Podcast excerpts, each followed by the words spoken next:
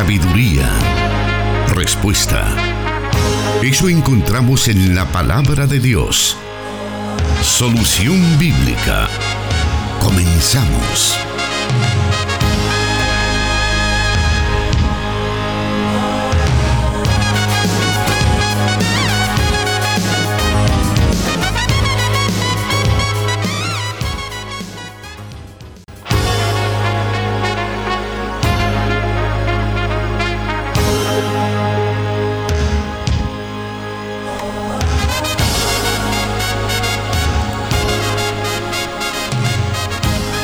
Estamos dando inicio a una nueva presentación del programa Solución Bíblica. Este espacio que todas las semanas tenemos para llegar ahí donde usted se encuentra por medio de Facebook Live y también a través de las emisoras que transmiten Solución Bíblica. Para Santa Ana y Sonsonate estamos transmitiendo a través de Plenitud Radio 98.1 FM, enlazados con Restauración 100.5 para todo El Salvador y 1450 AM para San Miguel. También estamos transmitiendo a través de la estación de la palabra 540 AM y en Guatemala, en el occidente, estamos transmitiendo a través del 89.1 FM Cielo Damos gracias a nuestro Padre Celestial que nos da ya esta oportunidad de encontrarnos con usted este día martes cuando estamos en la presentación en vivo de una nueva emisión del programa Solución Bíblica. Y ya está con nosotros el encargado de dar respuestas a cada una de sus inquietudes, cada una de sus preguntas, el pastor Jonathan Medrano. Bienvenido, pastor. Una vez más, hermano Miguel, muchas gracias. También agradecemos la fiel audiencia de nuestros oyentes que ya están pendientes de esta nueva emisión del programa Solución Bíblica, un espacio que nos permite interactuar y también conocer las diferentes inquietudes que nuestros hermanos y hermanas tienen acerca de ciertos temas que pueden generar duda cuando hacemos nuestra lectura bíblica cotidiana. De hecho, Recibimos todas las semanas diferentes preguntas, diferentes inquietudes de nuestra audiencia por, por todos los medios que ponemos a su disposición, los cuales se están mencionando en el transcurso de este programa para que usted pueda contactarse con nosotros. Tal es el caso de las preguntas que tenemos ya listas para este día y vamos a dar lectura a cada una de ellas según nos las han enviado nuestros oyentes. Así que iniciamos entonces, le invitamos a estar pendiente de cada una de estas preguntas que, si no la ha formulado usted, sabemos que le llevarán sabiduría a su vida.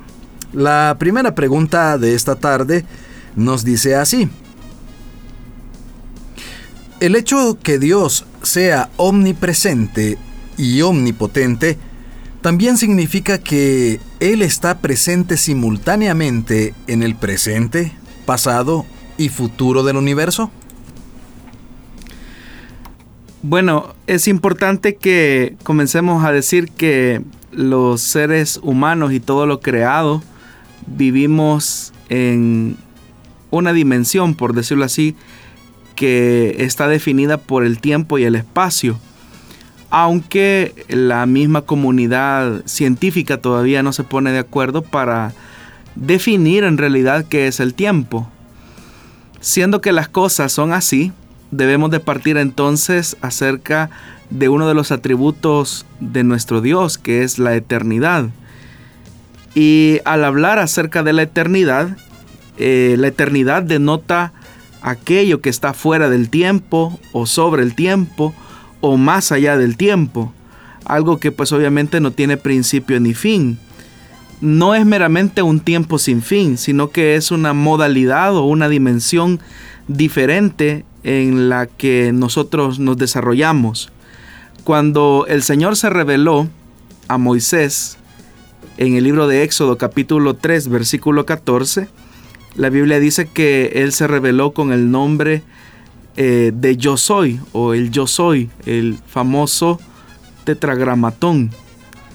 Ese nombre puede ser traducido de diferentes maneras y cada una de esas traducciones haría honor a un aspecto de la eternidad de Dios.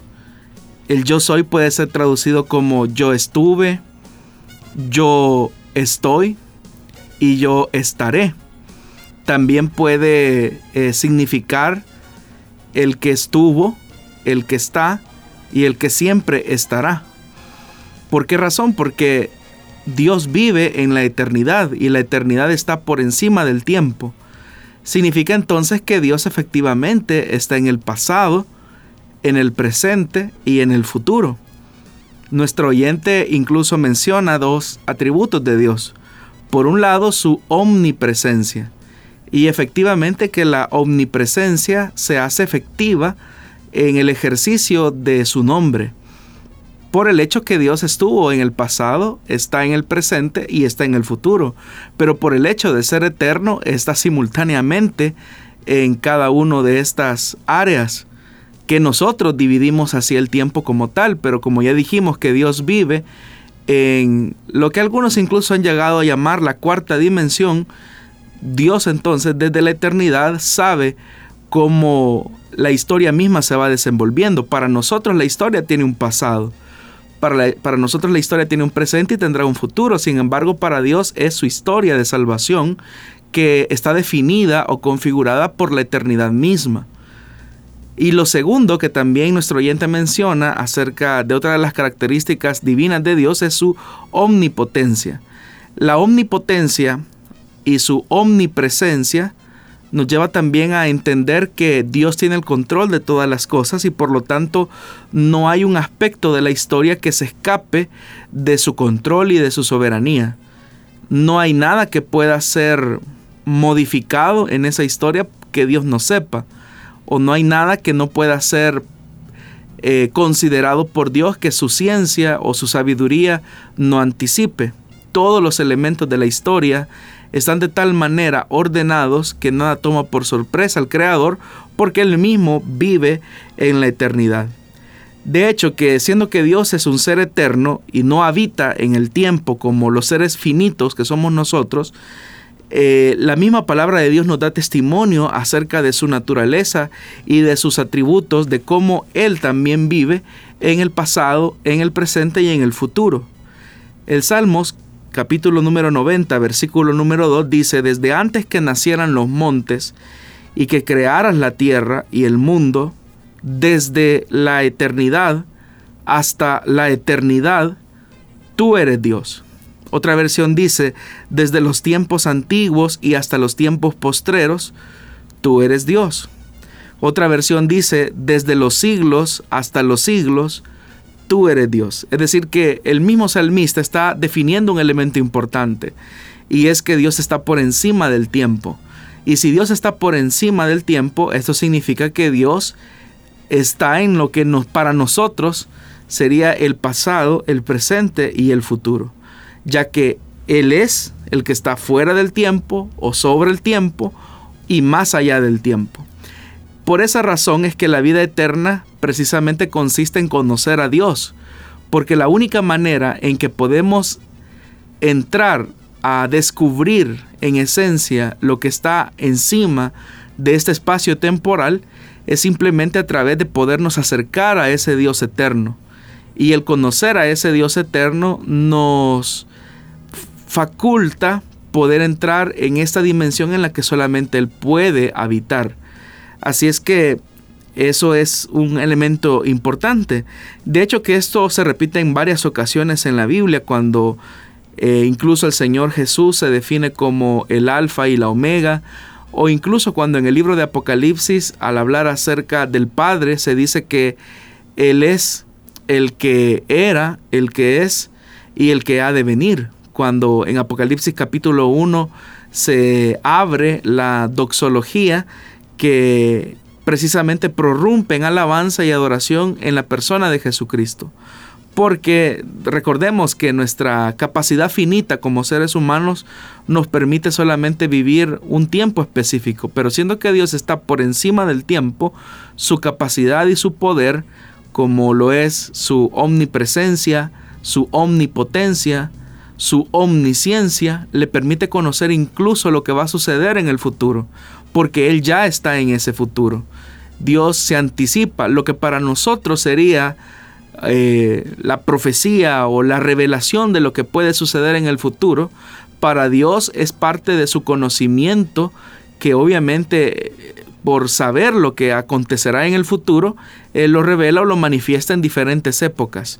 Así que Dios está por encima del tiempo y su naturaleza eterna nos describe su historia de salvación y su relación con el ser humano. De esta manera es como hemos dado inicio al programa. Vamos a hacer una breve pausa, pero volvemos con más preguntas.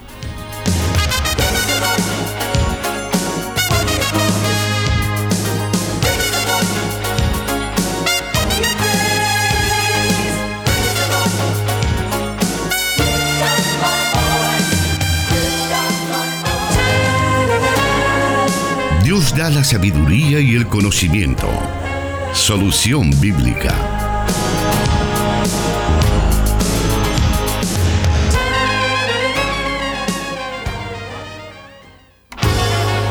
Usted puede escuchar también la repetición de este programa en diferentes horarios, tanto en Restauración 100.5 como también en Plenitud Radio en los siguientes, en los días posteriores.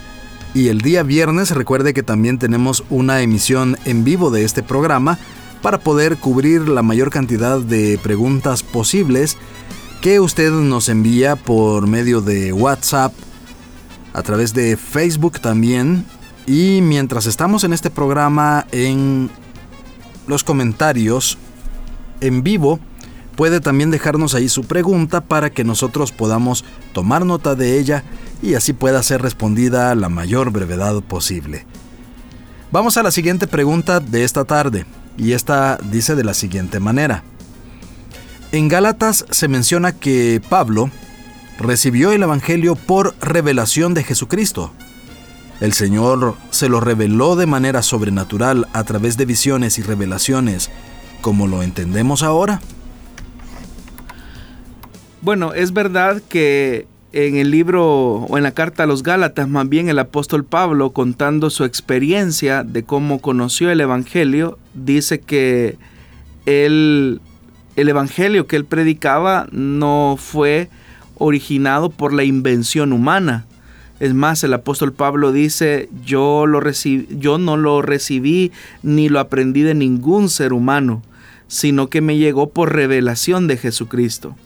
Ahora, al entender esta revelación como, como un elemento sobrenatural que escapa a la capacidad humana, porque es lo que Pablo realmente ha querido acentuar en el versículo anterior, debemos nosotros de entender que esa revelación comenzó por el hecho que el mismo Señor Jesús comenzó a mostrar el sentido de los sucesos que hacía algunos años atrás se habían suscitado en Jerusalén con su muerte y su resurrección. Hay que recordar que los primeros años de la vida de la iglesia, los creyentes interpretaban el suceso de la muerte de Jesús como un martirio por la verdad. Cuando nosotros incluso leemos en el libro de los Hechos de los Apóstoles la predicación de Pedro ante aquella multitud que se preguntaba a qué se debía la manifestación sobrenatural el día de Pentecostés, nosotros vemos que la argumentación de ese mensaje iba en el sentido de recriminar por algún por un lado, pero también acentuar la muerte de Jesús como un martirio al estilo de los profetas. Sin embargo, va a ser cuando el apóstol Pablo em, llega al conocimiento del Evangelio y el Señor Jesucristo, tal como lo dice la carta a los Gálatas, revela el sentido real y la implicación o la profundidad de la muerte de, de, Jesús. Y eso pues parte por el hecho que las mismas escrituras le son reveladas a Pablo para interpretar el suceso de martirio no tanto como un martirio solamente, sino como un proceso de redención por el que el Padre hizo posible la salvación de todos aquellos que ponen su fe y su esperanza en el Hijo de Dios. Esto no es extraño porque incluso en el Evangelio de Lucas, cuando Jesús se aparece a aquellos hombres que van camino de Maús, dice la Biblia que el Señor Jesús les abrió el entendimiento, les abrió las escrituras para que comenzando por Moisés y pasando por todos los profetas, él les demostró que toda esa escritura se refería a un cumplimiento específico que apuntaba y señalaba a la persona de Jesús. Pero esto que estos hombres conocieron por revelación también de Jesucristo es lo que también el apóstol Pablo comprendió cuando él manifiesta y dice claramente que el evangelio que él predica, es decir, la buena nueva de salvación, no lo aprendió por el discurso o la transferencia de conocimiento de una persona hacia otra, sino que más bien fue una revelación de Jesucristo, pero esa revelación no parte necesariamente de sueños o de éxtasis necesariamente, sino que más tiene el sentido de abrir las escrituras y comenzar a entender que el cumplimiento de las palabras dichas desde Moisés y pasando por los profetas tenía fiel cumplimiento en la persona de Jesucristo. De tal manera que es la teología de Pablo la que se encarga de sistematizar, ordenar de alguna manera la, los sucesos que se vieron implicados en la muerte de Jesús. Sucesos como que van a abrir el camino al elemento de la eh, imputación, la justificación, que son básicamente algunos de las repercusiones que tuvo el sacrificio de Cristo. Es decir, Pablo, por la revelación de Jesucristo, va más allá y él entiende que no es simplemente una muerte de un profeta, sino que es una muerte sustitutoria, es una muerte de expiación por los pecados de todos aquellos que de antemano habían sido predestinados.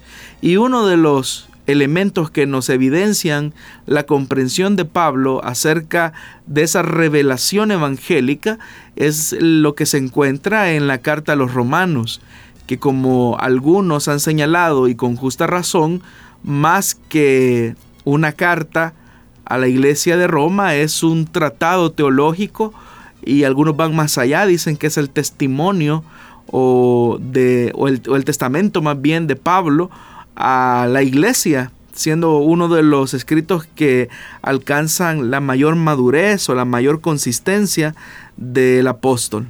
Así que esta revelación tiene que ver precisamente con el hecho de entender el cumplimiento de las escrituras del Antiguo Testamento a la luz de la, del acto salvífico acontecido en la muerte de Jesús y su resurrección, que es lo que al final habilitó la gracia para todos aquellos que han puesto su fe en Él.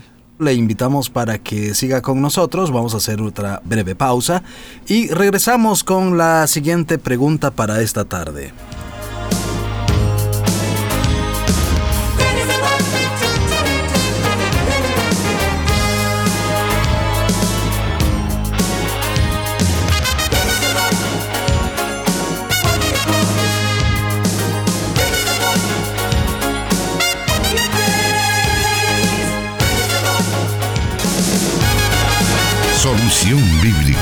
Con el pastor Jonathan Medrano.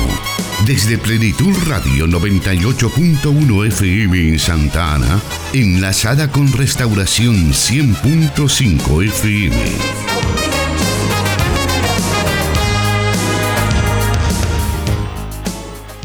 Vamos a continuar esta tarde con la lectura de la siguiente pregunta.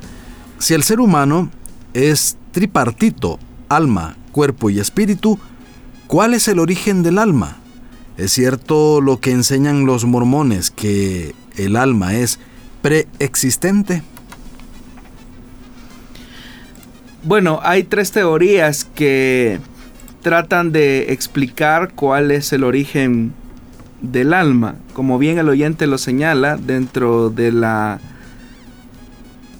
teología sistemática hay un tratado que aborda el tema de la antropología bíblica y la comprensión básicamente cristiana es que el ser humano efectivamente es alma, es cuerpo y es espíritu. La suma de estos tres elementos conforman una unidad. Ahora, sabemos que el espíritu es el aliento de vida, el soplo de vida que Dios eh, dio al ser humano.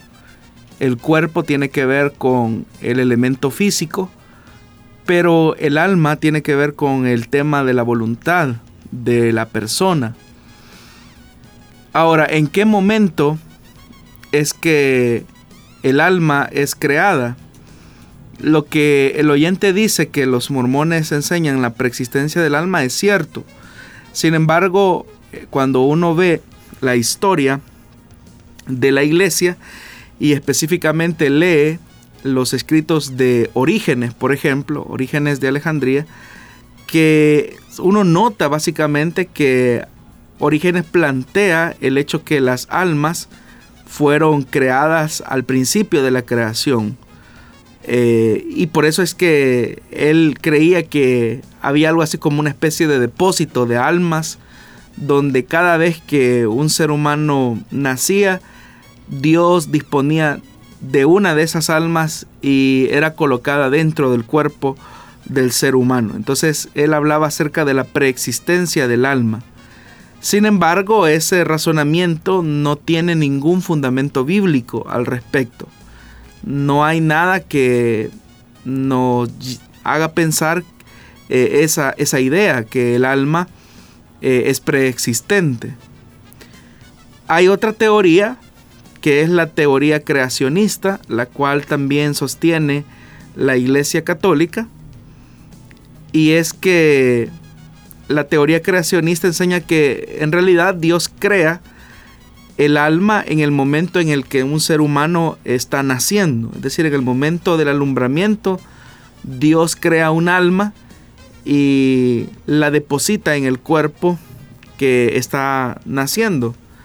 Ahora, el problema de esto es que si, se entiende el origen del alma como el momento en el que cuando un ser humano está naciendo, Dios deposita esa parte inmaterial dentro del ser humano, todo lo que Dios hace es bueno, porque si entendemos que el alma es la voluntad del ser humano, eh, es el asiento de las emociones y de la voluntad del hombre, pues todo lo que Dios haga será bueno.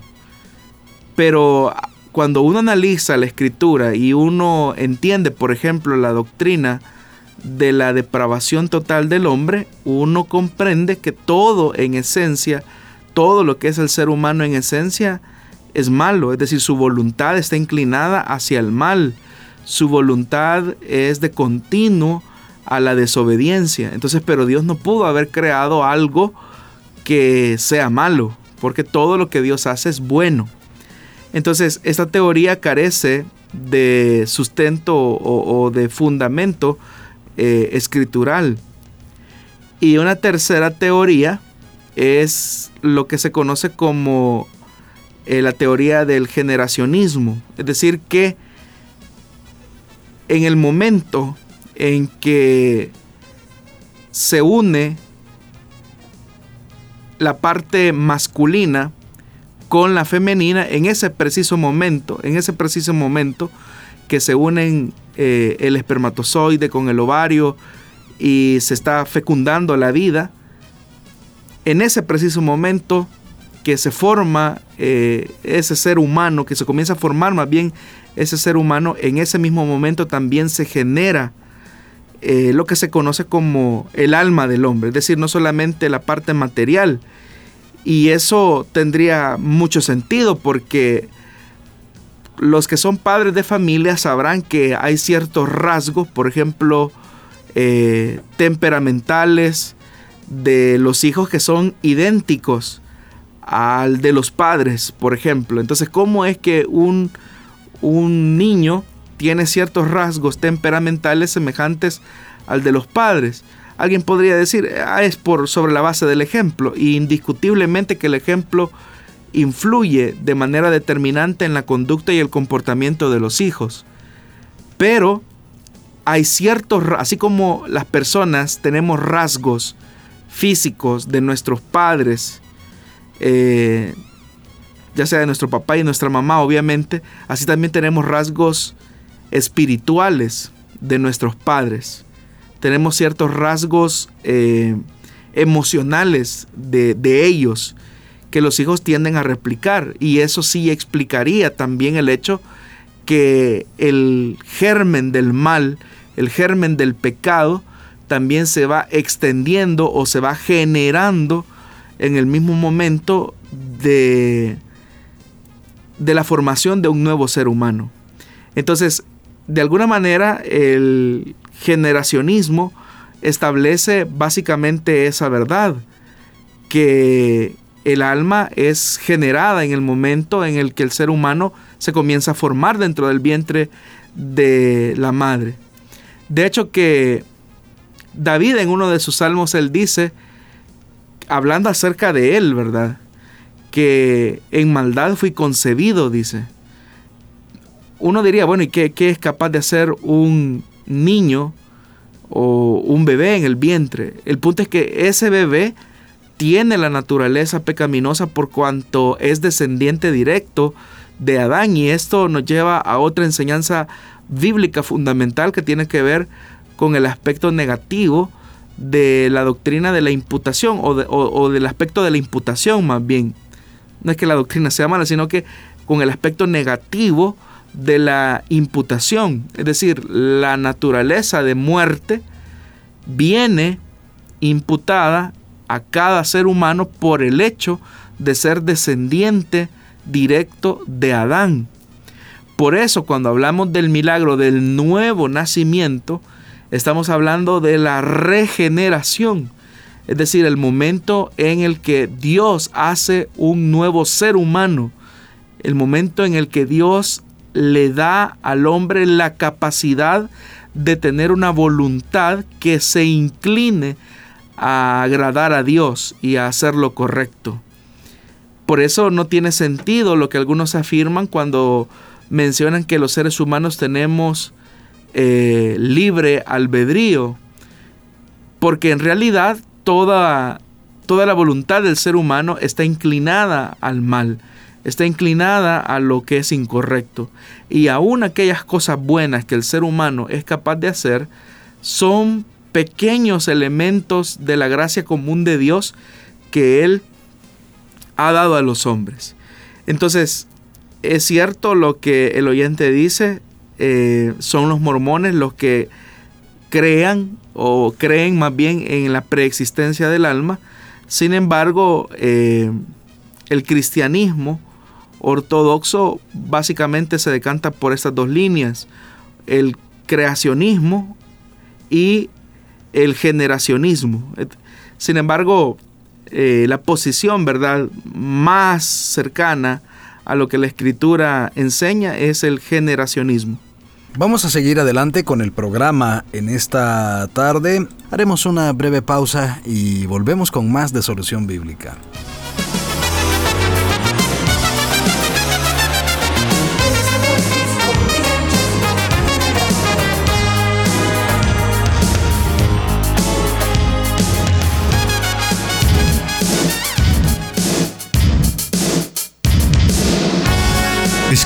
Tus preguntas al número de WhatsApp de Plenitud Radio 503 7848 5605 y número de WhatsApp de Restauración 503 78 56 94 96.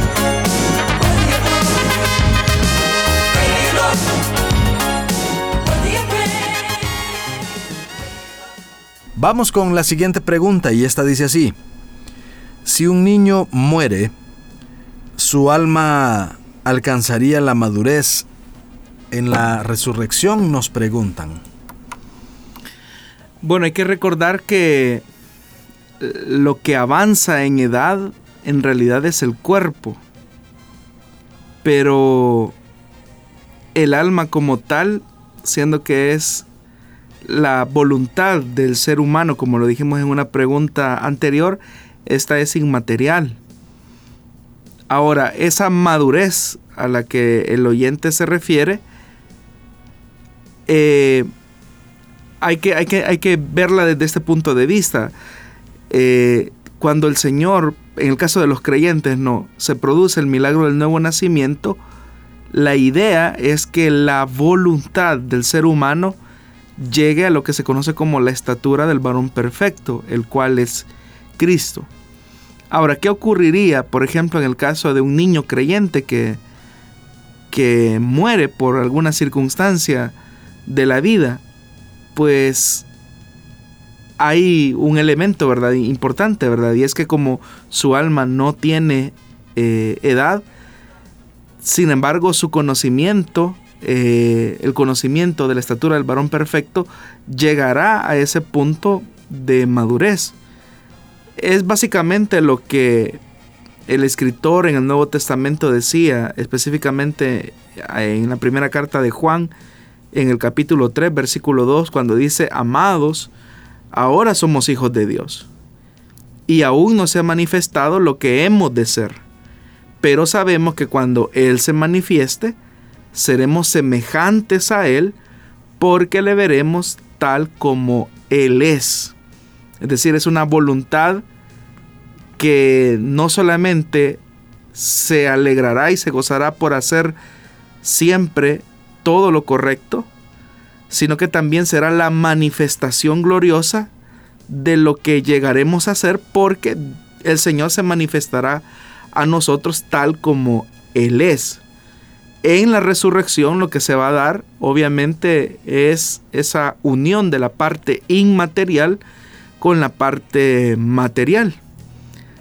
Así que eso es lo que podríamos decir a, la pregunta del oyente. Vamos a aprovechar también este bloque para irnos a otra de las preguntas que nuestros oyentes nos, nos han enviado. Esta dice así, ¿cuál será el vínculo y la relación que tendremos con nuestros seres queridos en la eternidad cuando estemos en la presencia de Dios? Bueno, esta pregunta se parece mucho a una pregunta eh, que le hicieron los religiosos de su tiempo a Jesús cuando le llegaron con el planteamiento de aquel hombre que estuvo casado con una mujer, luego falleció, luego su segundo hermano la tomó por esposa y también murió, eh, así el tercero, el cuarto, el quinto, el sexto y el séptimo hombre también falleció y ninguno de ellos le dio descendencia al primero.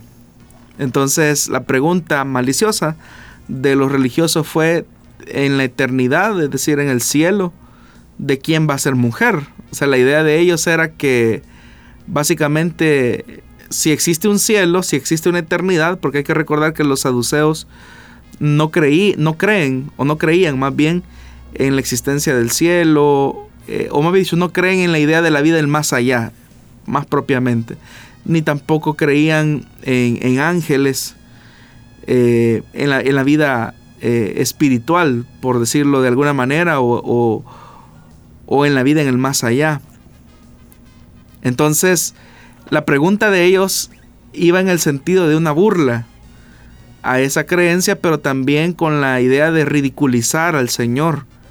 Entonces ellos decían, bueno, en el cielo, sí, o en la vida, en el más allá, lo que va a existir es un pleito, ¿verdad? De estos siete hombres por, por aquella mujer, porque fue al final mujer de todos y al final mujer de nadie. Entonces, eso es lo que le dicen en la resurrección, de cuál de los siete será ella mujer, ya que todos la tuvieron. Y dice la Biblia que Jesús le respondió, erráis, ignorando las escrituras y el poder de Dios porque en la resurrección ni se casarán, ni se darán en casamiento, sino serán como los ángeles de Dios en el cielo. Pero respecto a la resurrección de los muertos, ¿no habéis leído lo que os fue dicho por Dios cuando dijo, yo soy el Dios de Abraham, el Dios de Isaac, el Dios de Jacob?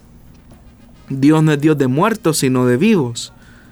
Entonces claramente lo que el Señor está diciendo en ese pasaje es que todas las relaciones humanas que hayamos tenido acá en la tierra serán totalmente eh, suprimidas por completo. Es decir, el que estuvo casado aquí con alguien dejará de serlo en la eternidad. El que tuvo hijos dejará de ser padre en la eternidad. El que tuvo hermanos dejará de tener hermanos en, el sentido sanguíneo en la eternidad. Porque todas las relaciones o los parentescos quedarán totalmente suprimidos. No significa que vamos a olvidar quiénes fueron nuestros parientes. Vamos a tener conciencia de quiénes fueron eh, nuestros hijos, nuestra esposa, nuestros hermanos, nuestros abuelos. Tendremos conciencia de eso en la eternidad. Sin embargo, la misma eternidad eh, hará que esas relaciones y la misma presencia de Dios hará que esas relaciones queden supeditadas eh, y relegadas completamente. Y eso tiene una razón de ser, porque note usted, por ejemplo, en la enseñanza del rico y Lázaro, donde el rico tenía plena conciencia de quiénes eran sus hermanos, de quiénes eran sus hermanos. había una plena conciencia de eso.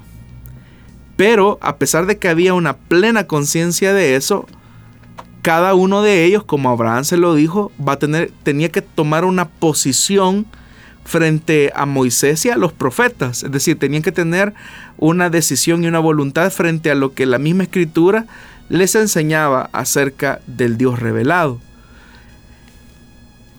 ¿Por qué es importante decir esto? Porque si todas las relaciones que son aquí temporales van a ser suprimidas, eso nos hará disfrutar plenamente de la eternidad.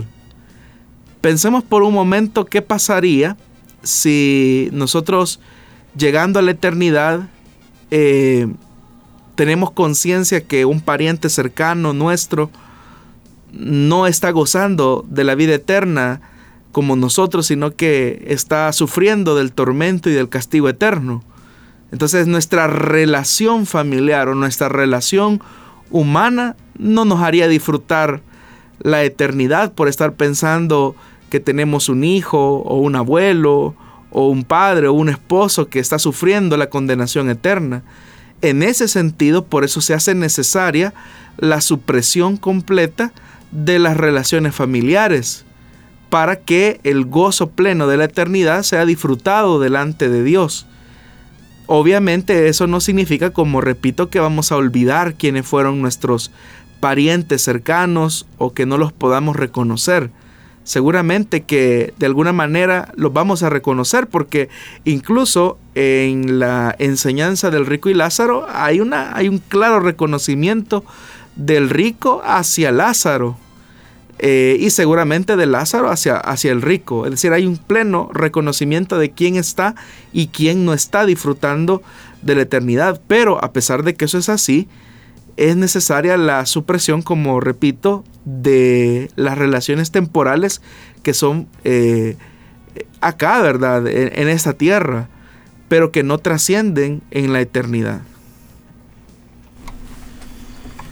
Agradecemos al pastor por esta respuesta que brinda a esta y a todas las preguntas que en esta tarde se están dando a conocer. Todavía tenemos tiempo para poder eh, leer algunas, pero antes vamos a hacer otra pausa. Manténgase en nuestra sintonía. Solución Bíblica con el pastor Jonathan Medrano. Desde Plenitud Radio 98.1 FM en Santa Ana, enlazada con Restauración 100.5 FM.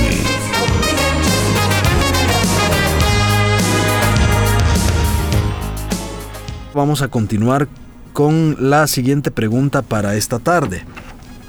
Dice, ¿cuál es la interpretación de el Evangelio de Mateo, capítulo 27, versículos 52 y 53? Bueno, para tener un contexto de los versos por los que pregunta el oyente, es importante leer a partir del versículo 51. Dice, y he aquí, el velo del templo se rasgó en dos, de arriba a abajo, y la tierra tembló, y las rocas se partieron, y se abrieron los sepulcros, y muchos cuerpos de santos que habían dormido se levantaron, y saliendo de los sepulcros, después de la resurrección de él, vinieron a la santa ciudad y aparecieron a muchos. El pasaje que se menciona acá es el momento específico, es una descripción del momento en el que el Señor Jesús está muriendo en la cruz del Calvario. Ahora, como parte de los hechos sobrenaturales que acontecieron ese día, el evangelista eh, Mateo trata la manera de recrear cuáles fueron las repercusiones de esa muerte y también de la resurrección que va a ser descrita en el capítulo 28. Los elementos sobrenaturales que acontecieron básicamente son tres. Uno, el velo que se rasga de arriba hacia abajo. Dos, el terremoto. Y tres, los sepulcros que son abiertos y la resurrección, ¿verdad? Que se va a dar eh, posteriormente. Comenzando por el primero, el velo que se rasga, el velo que, eh, que estaba en el lugar santísimo en Jerusalén, el templo que se ubicaba pues obviamente en Jerusalén tenía tres compartimientos, el lugar, el atrio, el lugar santo y el lugar santísimo. Pero el lugar santo y el lugar santísimo básicamente estaba dividido por una eh, gran cortina eh, o un gran velo como lo traduce eh, esta versión, pero dice que en el momento específico en el que Jesús está muriendo, el velo del templo se rasgó de arriba hacia abajo. Eso significaba obviamente que el acceso que impedía eh, el acercarse a el lugar santísimo ahora queda totalmente eh, roto o separado para que ahora las personas tengan un acceso directo a la presencia de Dios. Es básicamente parte del simbolismo, pero que se, se relata básicamente como un elemento sobrenatural que ocurrió el día de la muerte de nuestro Señor. Lo segundo que ocurre es que dice que hubo un terremoto y la misma Biblia nos describe la intensidad de ese terremoto porque dice que las rocas se partieron. Ahora, a fuerza de ser sincero, no hay un registro histórico y tampoco un registro en los otros evangelios de, de este terremoto o, del hecho que las rocas se hayan partido, como lo dice Mateo. Pero el hecho sobrenatural precisamente consiste en eso, en el hecho que no hubo un desastre eh, sobrenatural o, más bien dicho un desastre natural como consecuencia de ese terremoto, sino que fue un terremoto focalizado, pero también ese terremoto eh, fue el resultado de la ira de Dios.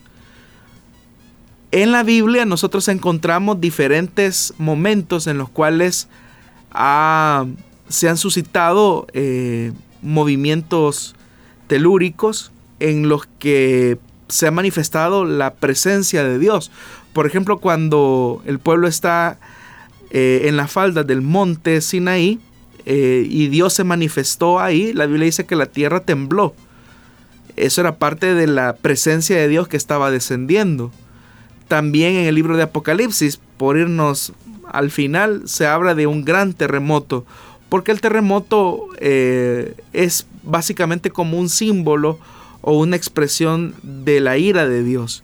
Ahora, el que la tierra haya temblado y haya partido las rocas, como la Biblia lo dice, no es tanto una ira o un enojo de Dios hacia quienes se habían convertido en los verdugos eh, materiales de la muerte de Jesús, sino que por el hecho que Jesús llevó en su cuerpo nuestros pecados, eh, obviamente que la ira de Dios se manifestó eh, en contra pues de nuestra propia maldad y por eso es que se da un suceso tan descriptivo como lo fue ese terremoto. Pero como repito, fue un terremoto focalizado eh, específicamente en esa área específica. el otro elemento sobrenatural es que dice la Biblia que los sepulcros fueron abiertos. Eso es interesante porque la intensidad del terremoto fue tal que los sepulcros que estaban cercanos al lugar de ejecución eh, pues fueron abiertos. Estos, este y, esto, y esto tiene mucho sentido porque cuando José de Arimatea pide el cuerpo del Señor Jesús y traslada el cuerpo de nuestro Señor hacia, hacia un sepulcro que es de su propiedad, la Biblia describe que estaba cercano al lugar de la calavera. Entonces, los sepulcros que también fueron abiertos pertenecían a un cementerio que estaba cerca de lo que nosotros eh, llamamos popularmente eh, el lugar de la calavera, o la Biblia de hecho que así lo, lo, llama, nosotros popularmente llamamos el Monte Calvario, pero en realidad eh, los, los sepulcros que estaban cercanos al lugar de ejecución fueron los que fueron abiertos. ¿Por qué razón esos sepulcros que fueron abiertos no fueron sepultados nuevamente? Porque hay que recordar que el suceso se está produciendo a unas pocas horas de que inicie el Shabbat, es decir, el día de reposo. Y por lo tanto, eh, nadie, ninguno de los judíos hubiese querido estar cerca de un cementerio, específicamente cuando se estaba a punto de celebrar eh, el Shabbat y el día de la Pascua, básicamente. Muchos escritores coinciden que precisamente se estaba celebrando o se estaba en la festividad dentro del marco de la festividad de la Pascua. Entonces era Shabbat y aparte de eso se iba a celebrar la Pascua propiamente. Ahora, hay que leer con detenimiento. Dice, y muchos cuerpos de santos que habían dormido se levantaron pero la Biblia especifica qué día fue que se levantaron.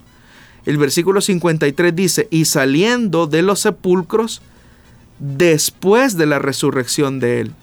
Es decir, que el día domingo, cuando Jesús resucitó, siendo él las primicias de la resurrección, los cuerpos que estaban en ese predio, los cuerpos de santos, es decir, de hombres piadosos resucitaron juntamente con él, pero eran cuerpos que no tenían muchos días o no tenían mucho tiempo de haber sido sepultados. Entonces, dice la Biblia que esos fueron los que resucitaron, es decir, que el día que Jesús resucitó, que fue eh, el día domingo, él siendo la primicia de la resurrección, pues obviamente resucita, pero detrás de él resucitan personas cuya vida de piedad recientemente acababan de morir, porque la Biblia dice claramente que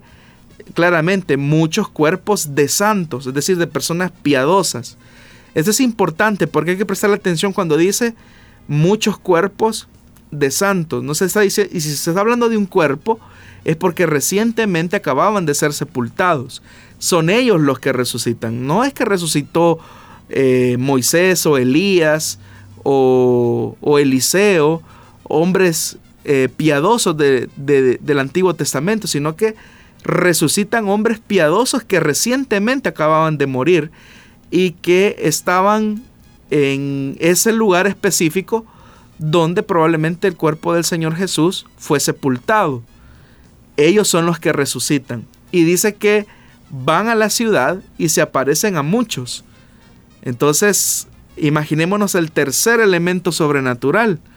Ese tercer elemento sobrenatural de aquellos que recientemente acababan de morir, quizás justamente en esa semana en la que Jesús fue crucificado y que ahora están volviendo a la vida. Ahora, esa resurrección que se dio en esos cuerpos no es la resurrección, obviamente, eh, perfecta o gloriosa como la que los creyentes esperan más adelante o esperamos más adelante en el día de la venida de nuestro Señor.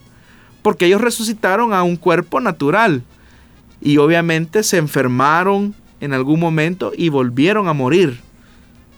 Pero, eh, sin embargo, a pesar de que vuelven a la vida, es un hecho sorprendente para los que les vieron partir. Imagínense que una familia recientemente acababa de ir a sepultar a una mujer o a un hombre piadoso y resulta ser que de repente aparece como una consecuencia directa de la resurrección de Jesús eh, ese día domingo. Habrá sido una situación sorprendente, una, una, una escena sorprendente para los familiares que están recibiendo a su familiar que hace algunos días acababan de ir a sepultar. Entonces, ese es el sentido y la interpretación del texto. Son tres elementos sobrenaturales que describen las repercusiones de la muerte del Señor Jesús y su resurrección al tercer día. Bueno, nuestro tiempo para esta emisión ha llegado a su límite. Siempre agradeciendo al pastor Jonathan que eh, hace pues eh, se toma su tiempo para venir a la cabina de Plenitud Radio y responder a cada una de estas preguntas. Pastor, muchísimas gracias. Para nosotros, hermano Miguel, es un privilegio el poder servir a nuestros oyentes y tratar la manera de brindar em, algunas respuestas a las inquietudes que ellos van teniendo alrededor de diferentes temas.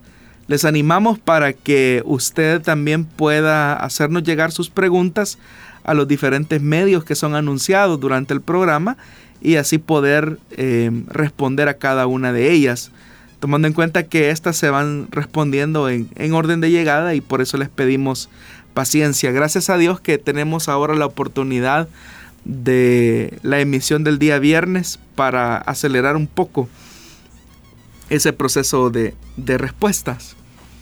Muy bien, y este viernes entonces le estaremos esperando siempre a las 5 de la tarde en vivo y también a través de las plataformas digitales como son la transmisión en Facebook Live y también puede escuchar este programa posteriormente en las plataformas de Spotify y SoundCloud. Si Dios nos lo permite entonces estaremos con usted en la próxima emisión. Que Dios le bendiga grandemente.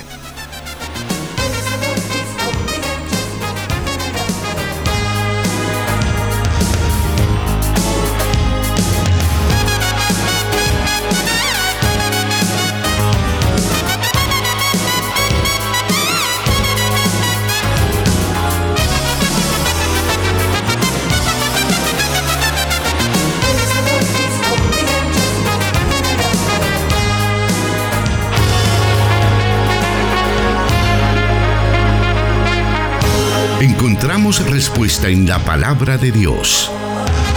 Solución bíblica. Hasta el próximo programa.